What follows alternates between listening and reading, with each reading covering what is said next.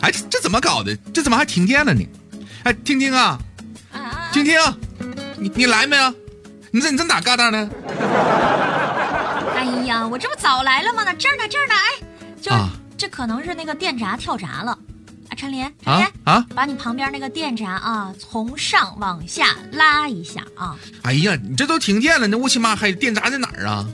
电闸，我看看啊，你在我前面对着我说话，那这个电闸就应该在你的右边，右边。哎呀，婷婷，你疯了是咋的？这么黑，我怎么知道哪是右呢？行行行行，得了得了，我还是自己来吧。你往那边点啊，挡道呢？怎么？哎呀，哎呀，你看这不就好了吗？这多亮堂啊！哎呀，哎呀呀呀呀！哎，这回好多了啊！哎哎，你看看这多亮堂啊！你看看啊，就。这就是我打算以身相许的直播间呢！我的天哪！哎呀，这这，哎，婷婷啊，啊，哎，你你你过来一下呗！你你嘴咋了？你吃啥了？咋了？你赶紧把嘴给擦擦。行行行，这懂不懂？这我抹的口红。哎呀，口红啊！妈，我头一回看见你抹口红啊！刚才我还以为你偷吃我给你带的礼物了呢。哎呀，我天！呀，陈丽，你说咱俩搭档这么多年了，你还给我带啥礼物？这么客气，啥礼物啊？噔噔噔噔，蜂蜜。看到没？看，你看我够意思不？啊，蜂蜜，蜂蜜可是好东西呢，对身体很有帮助。那可不，听听啊！哎呀，为了给你买这个蜂蜜呀，我可是查了不少的资料啊。你就比如说怎么判断蜂蜜的好坏啊啊，包括怎么给这个蜂蜜定级等等，我我查了不少资料呢。我估计很多人在买蜂蜜之前都会查资料，所以我觉得呢，这方面的知识大家都有必要了解一点，知道一点。首先呢，咱们来说一说啊，这个蜂蜜是怎么形成的？哎。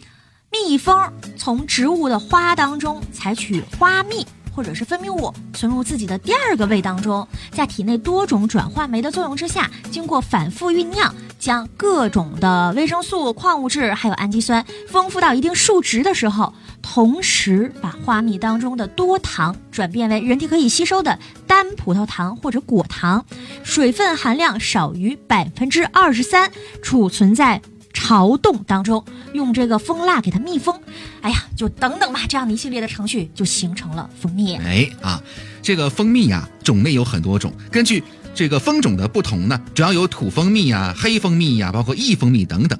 所谓这个土蜂蜜呢，是指土蜂所采集酿造的蜂蜜，它是东方这个蜜蜂的一一个亚种啊，是咱们中国独有的一个蜜蜂的品种，跟很多人想象的什么啊土蜂蜜、什么原始蜂蜜、天然蜂蜜，那不是一个概念啊。啊，我以为这土蜂蜜就跟那个笨鸡蛋是一个。那不是一回事儿啊。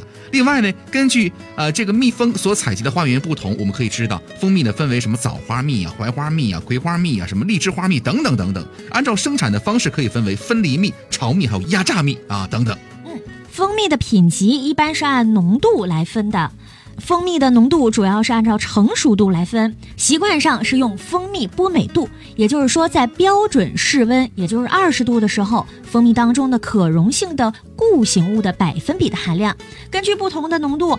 蜂蜜可以分为一级品和二级品，一级品的水分就是小于百分之二十了，那二级品的蜂蜜的水分呢是小于百分之二十四。嗯，那也就是说呢，这个水分含量越低啊，这个品质越好啊。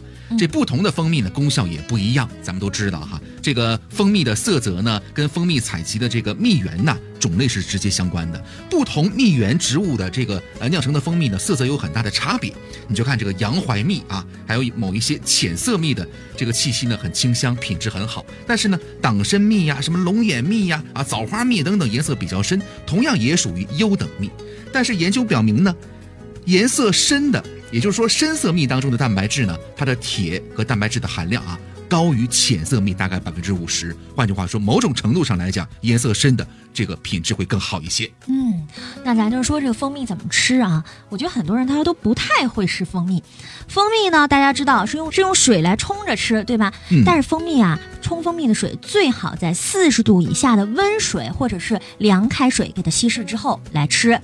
不可以用这开水或者是高温的那种水啊，直接蒸或者煮，那样呢营养物质就会破坏了。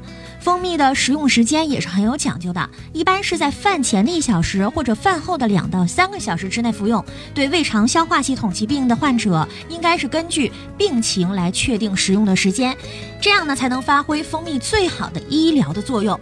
蜂蜜服用的量啊，每次最好是在二十五到五十克之间，一般呢不要超过一百克，别一下放好几勺那么多，对，是吧？多甜，就是齁的慌，否则呢人体就没法吸收过多的这个营养，那就导致肥胖了，是吧？这反而会引起危害，还有可能会引起轻微的腹泻呢。哎。啊，另外呢，最关键的来了，各位可能是针对某个不同的人群哈，应该怎么去吃这个蜂蜜呢？对啊，对于运动员和重体力劳动者的话，可以在参加运动或者是劳动之前后呢来进行服用，以利于提高血糖、增强体力，包括呢迅速恢复疲劳。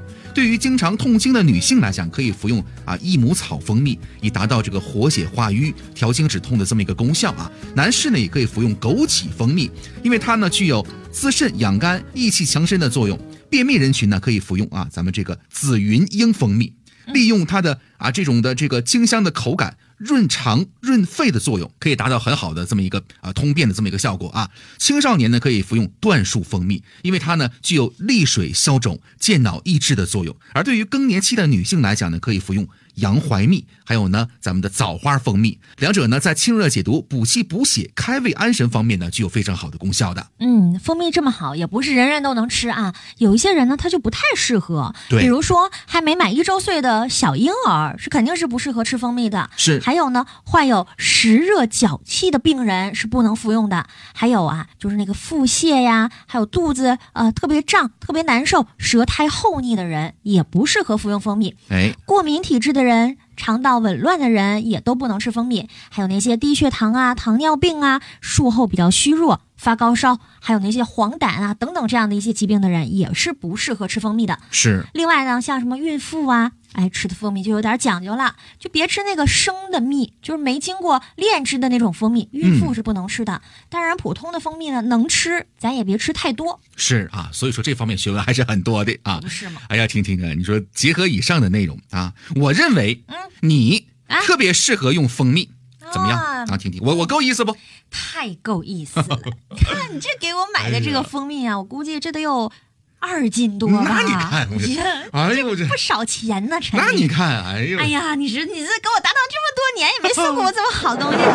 你这看这品质啊，这这品质怎么样啊？品那个听听品品质你就不用看了，就这这有啥好看的，对不对？不是我我看看我看看我跟拿着拿。哎呀行行行行，不用看，这一桶才五块钱，你有什么好看的？啊，多少钱？五块钱。你刚才跟我讲那么多啊，你是不是按照刚才讲的这些内容一条一条给我对比给我买的呀？你说怎么那么不靠谱呢？那你话说的，我要不买点便宜的，我怎么知道便宜的跟好的蜂蜜之间差距在哪儿呢？那 那啥不说了啊，我那边还有十块钱八斤的蜂蜜呢，我准备给林大爷送去啊。这不不说了啊，再见啊。